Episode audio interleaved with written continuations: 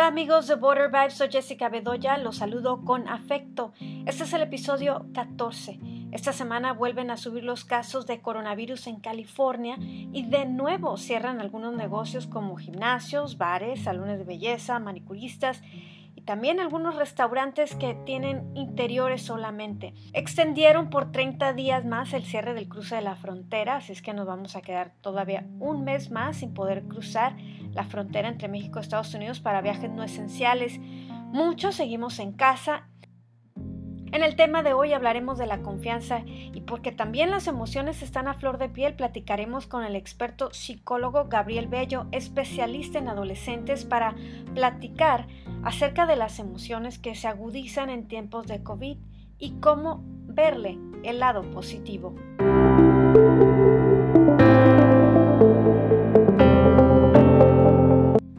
Entramos de lleno con la entrevista. Estos son algunos de los posts de nuestro invitado. En esta crisis estamos aprendiendo a valorar lo que teníamos y que hoy carecemos.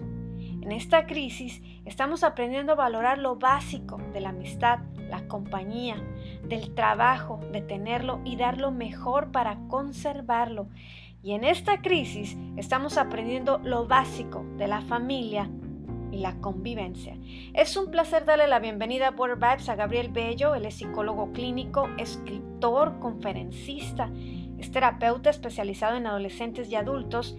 Gabriel Bello cree en la familia y en el concepto de pareja, pero también ayuda a todos aquellos que han decidido separarse e inclusive divorciarse. Él imparte seminarios, talleres y conferencias, ya sea presenciales o por internet, como los está dando de hecho, durante esta pandemia. También tiene dos libros que son No te quedes con la duda, pregúntale al psicólogo y Padres con sentido común. Le damos la más cordial bienvenida a Gabriel Bello. Ah, desde que comenzó la, la pandemia eh, o la cuarentena para nosotros, pues fue este, algo inesperado y que a todo mundo lo tomó por sorpresa nada más a, mis pacientes, a adolescentes o adultos, que, son los que yo manejo, los, padres y los adolescentes, que son básicamente mis pacientes, sino pues a todo mundo, ¿no? Nos, tomó por sorpresa el quedarnos en casa, el ya no ir a trabajar, y, esta situación generó incertidumbre.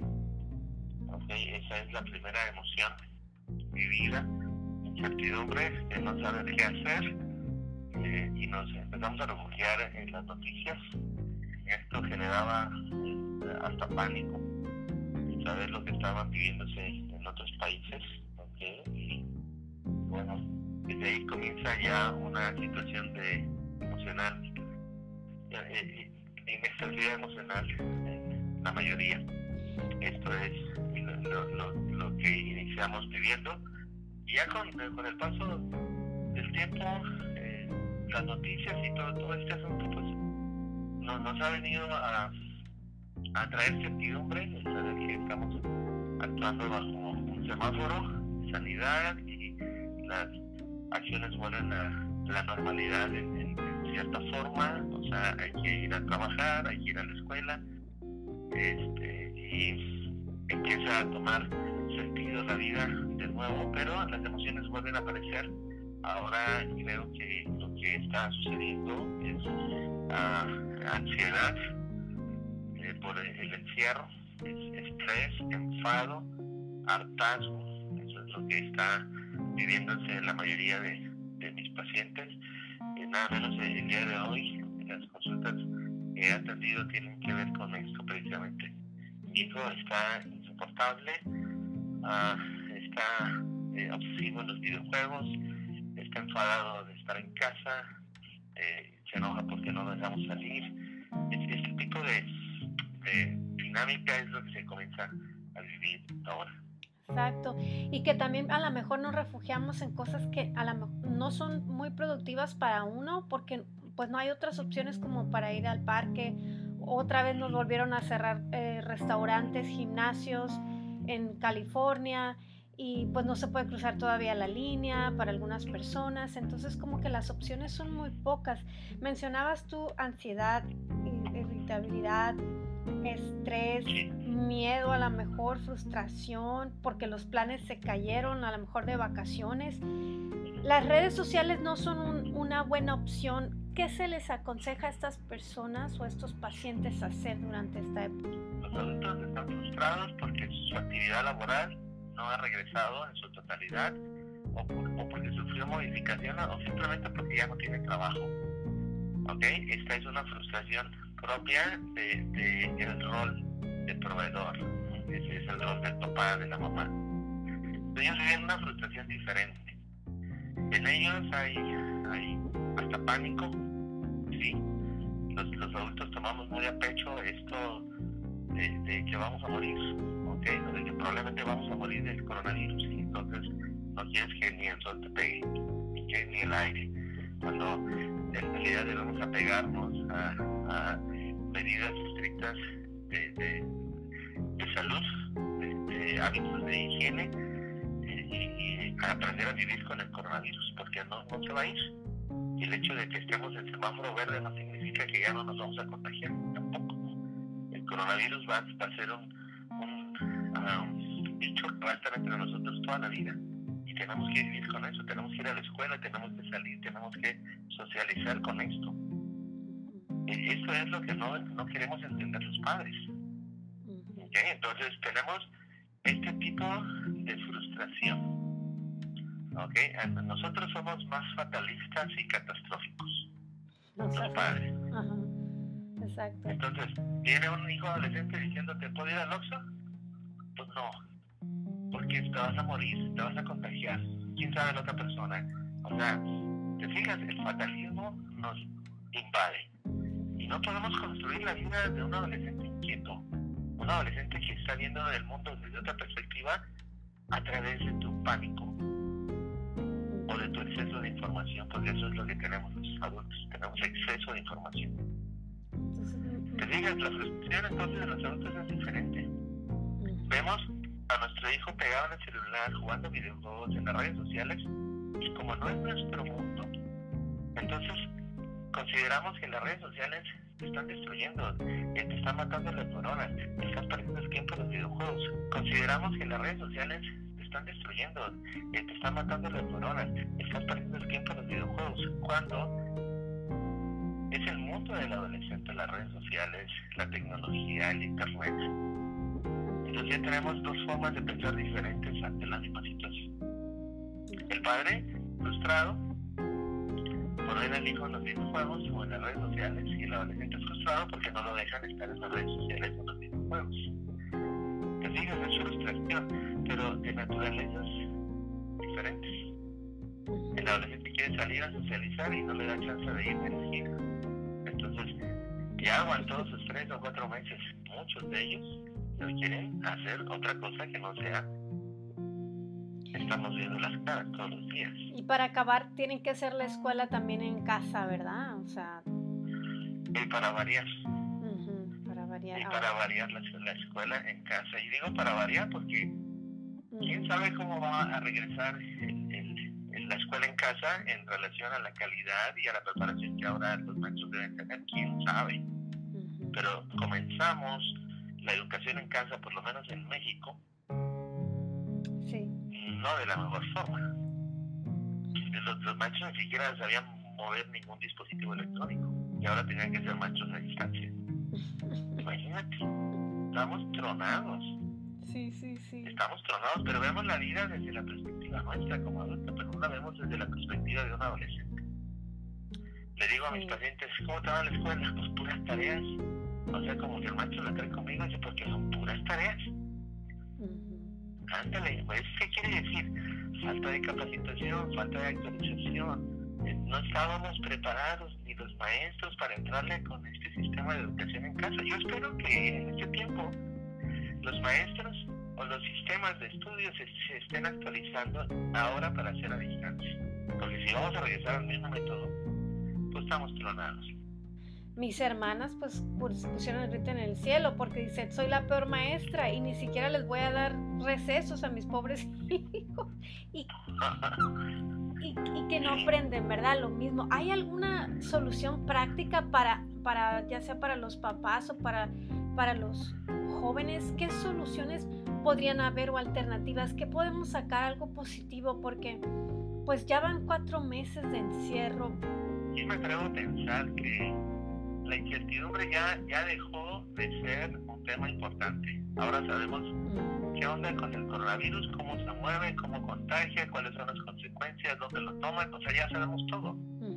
Ya no es incertidumbre. No, por eso están regresando a la educación a distancia, porque están seguros de lo que está sucediendo, pues no hay incertidumbre. La incertidumbre al principio fue encerrarnos porque no sabíamos qué iba a pasar. Ahora ya sabemos qué va a pasar. ¿Lugares concurridos? No. Por eso estamos regresando a cerrar lugares, porque no, no, no, no respetamos, pues, por eso. Exacto, exacto. Tenemos que aislarlo. Okay, Entonces, incertidumbre no hay. Creo que lo que debemos hacer es cambiar nuestra mentalidad de fatalismo a positivismo. Aprender a vivir con el virus, eso es lo que tenemos que hacer. Ya lo hicimos en varias ocasiones. Lo hicimos con la influenza. Nos vacunamos y seguimos trabajando. Pues, y si te pega la influenza, pues, pues pobre de ti, pero vas a salir de eso. Eso va a pasar con esto. Vamos a tener vacunas más adelante y ya verás que vamos a estar dentro de esta normalidad con el coronavirus y vamos a preguntar, ¿ya te pusiste la vacuna? Y vamos a seguir nuestra vida normal. Pero batallamos mucho en la forma en la que los adultos estamos mentalizados. Estamos mentalizados en negativo. Creo que eso sería el trabajo número uno mentalizarnos en positivo, ver la educación a distancia como el, el, reto y no verlo como a ver si mañana regresas a la escuela, hijo. ¿eh? le ganas ahorita y mañana a lo mejor ya vas. No, no, no sabemos. Tú ya lo acabas de decir, mira, todo el semestre. No, ¿qué tenemos que hacer? Cambiar la mentalidad, decir, mi hijo, esta es la nueva escuela. No, hay que desarrollar nuevos hábitos para convertirse en un buen estudiante a distancia este es un problema que se dio en todos los sistemas escolares, que a los alumnos no los prepararon para ser alumnos a distancia, fueron con los mismos hábitos de siempre. Entonces, si se distraían en la escuela con el maestro ahí enfrente, imagínate lo que pasa cuando no está el maestro en casa. ¿No lo toman en serio a lo mejor? O... Sí, no lo toman en serio, no hay buenos hábitos. Ese es el problema, necesitan desarrollarse nuevos hábitos para convertirse en estudiante a distancia ahí creo que los padres y la misma escuela se tiene que poner las pilas. Yo diría, si hablamos exclusivamente de la escuela en casa como el nuevo método de estudio, deberíamos tomar una semana o dos semanas para enseñar a nuestros alumnos a ser alumnos a distancia y olvidarnos de la materia, sino enseñar a desarrollar hábitos para que funcione el semestre. Sí, sí, sí, sí. Eso, desde mi opinión, ayudaría muchísimo. Para que no se retrasen. Así es, sí. ¿Qué, ¿Qué, es lo que hacen en las empresas donde te contratan? La primera semana es un tema de inducción. Te enseñan a hacer el trabajo, a cómo eh, maneja la, empresa todos los objetivos, te enseñan a hacer las cosas y ya después, pues ahora a, a trabajar, ¿no? Eso no ha pasado, por lo menos con los alumnos. No sé si a los maestros ya les dieron un curso sobre eso, pero a los adultos Probablemente no. Vamos a regresar a lo mismo, te fijas.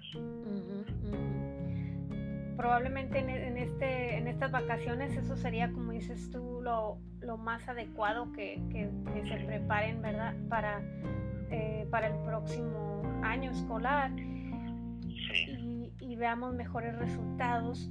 En cuestión de la convivencia, ¿algún consejo que tú puedas dar tanto a los adultos como a los jóvenes? Sí, Sí, sí, claro, mira, eh, habría primero que ah, entender que la vida del adolescente es Internet. Ese es su mundo y no se lo podemos cambiar. ¿Ok? Yo, yo sé que a muchos padres no les, no les va a gustar lo que digo, pero es como si, es como si tú me dices, ¿cómo, cómo le hacemos para que la pase bien un pececito? Si lo saco de la pecera, tú no puedes. No puedes, o sea, tienes que jugar con el pez dentro del agua lo mismo, tenemos que enseñar a los adolescentes a tener hábitos en el Internet. hoy, hoy todos lo ven en Internet. Entretenimiento, diversión, información, comunicación, educación, trabajo, todo está en Internet. Que hagan meditación, que hagan lecturas, que tengan rutinas de ejercicio, ¿ok? Eh, que pueden hacer yoga, pueden jugar videojuegos, estar en redes sociales, ver, ver series de televisión, o sea, todo lo pueden hacer si nosotros les ayudamos a administrar ese tiempo en Internet. Eso sería lo primero, luego hacer actividades familiares en Internet o fuera del Internet. Hay, hay aplicaciones para convivir, para jugar en, redes con nuestros hijos, para comunicarnos con ellos, pero también puede funcionar, ya sabes, juegos de mesa, este, hacer un tipo picnic, pasar, o sea, hay muchas cosas que los padres debemos hacer y podemos integrarlas en un afán de convivir con nuestros hijos adolescentes o con los niños también. Una hora para hacer tareas, para hacer lecturas académicas después de, de su horario de escuela, para que no sea toda la tarde haciendo tareas o toda la tarde haciendo lecturas, sino administrado. Y de esta manera puede funcionar bastante bien el tiempo que los adolescentes tengan en casa. Comenzar, comenzar con cosas ¿Cuándo es momento de ir a acudir a un psicólogo? Sí, sí, mira, es, es complicado porque el estado de ánimo de la mayoría de los miembros de la familia se alteró. ¿Ok? Estamos enfadados, frustrados, hartos de vernos las caras. Tanto tiempo. Lo que muchos pensaban que era sacarnos la lotería y convivir con nuestra familia todo el tiempo, ahora resulta que no. Ya fue demasiado. Porque no, estamos en un plan. ¿Ok? Encerrarnos todos. Está bien un fin de semana. Pero tres meses. Entonces, estas emociones si están desbordadas, son objeto de ayuda terapéutica como eh, agresión verbal, agresión física, okay, demasiada eh, hiperactividad, o sea que esté demasiado activo, que no esté durmiendo adecuadamente, que tenga este, comportamientos obsesivos hacia la comida, okay, esto es algo que hay que tener muy en cuenta porque al estar encerrados es razón para buscar ayuda. Si la relación entre los padres y los hijos, me gustaría decirle a la gente, yo estoy lanzando un, un programa de educación a distancia para padres y adolescentes que hemos llamado Acciones Estratégicas. Esto es un programa basado en un modelo de psicología que se llama psicología breve estratégica es, es un modelo en donde con acciones breves acciones estratégicas es, un programa que va a comenzar en, agosto. Eh, es, mío el, programa, se llama así Acciones Estratégicas. Y es un programa de 15 acciones en 15 días. Vamos a trabajar una acción por día. El propósito es que al recibir la información hagas un compromiso después de los cambios que ya viste que debes hacer en acciones pequeñas. ¿Y, que vamos a obtener? Un entorno familiar funcional.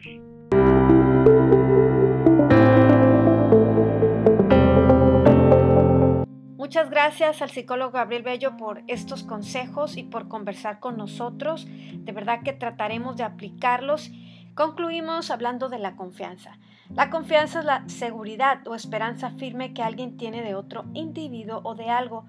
También se trata de la presunción de uno mismo y del ánimo o vigor para obrar. La confianza es como un cristal. Una vez que se ha roto es difícil, por no decir imposible, que vuelva a su estado inicial. La confianza no es algo que se deposita sin razón. La persona, grupo o empresa debe ganársela. La confianza se convierte en fe cuando no existe la duda. La confianza en sí mismo, creemos, es el primer secreto del éxito. Hasta aquí llegamos con el episodio de Water Vibes. Muchas gracias por escucharnos y por todo su apoyo en las redes sociales. Agradecemos sus comentarios a Water Vibe Podcast en Instagram, Facebook y Twitter.